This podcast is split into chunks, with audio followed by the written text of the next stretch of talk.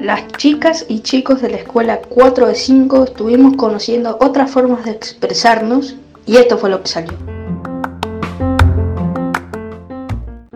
La pandemia nos encerró durante cuatro meses o más. Cada vez se extiende un poco y la gente debe salir a trabajar. La pandemia se llevó a muchas personas, seres queridos que no merecían ya no estar. Pero la pandemia no son todas cosas malas. A muchos nos ayudó a estar más con la familia, a quererlos y apreciarlos mucho más. Luisa González. La pandemia es como un ladrón, llega sin previo aviso. El encierro igual a la oscuridad de mi mente y mi corazón igual a la tristeza. No se pueden controlar. Un amor lleno de dolor. Mi nombre es Everly Moreno. Un virus nos alcanzó y sin cesar nos encerró. Ningún abrazo ni caricia es tan dura esta malicia, que ni edades respetó y ahora todo lo cambió. Ahora tengo más tiempo libre, mucho más para jugar, cantar y bailar, pero mi señor no quiere que yo me libere de las tareas que siempre ha de mandar. Mi nombre es Chantal Araujo de séptimo B.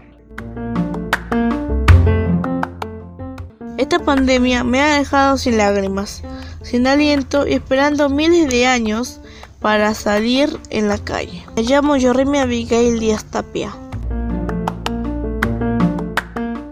Un extraño virus en el aire. No podemos saludar ni abrazar a nadie, con nariz y boca tapadas, desesperados, sin salir ni poder hacer nada.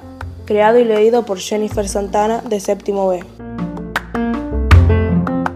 Este verso que les voy a contar se trata sobre un virus al que entre todos le vamos a ganar.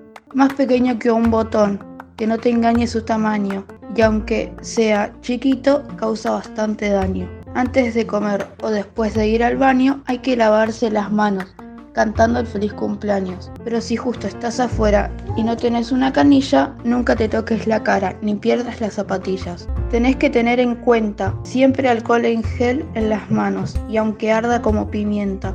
Tu distancia con otros tenés que preservar. Un metro, una escoba deberían bastar. Cuando estés adentro, abrigate, nunca tengas frío y aunque te quede grande, ponete la capa de tu tío. Si te llegas a sentir mal, tranquilo, nada te va a pasar. Contale a tus papás que ellos te van a cuidar.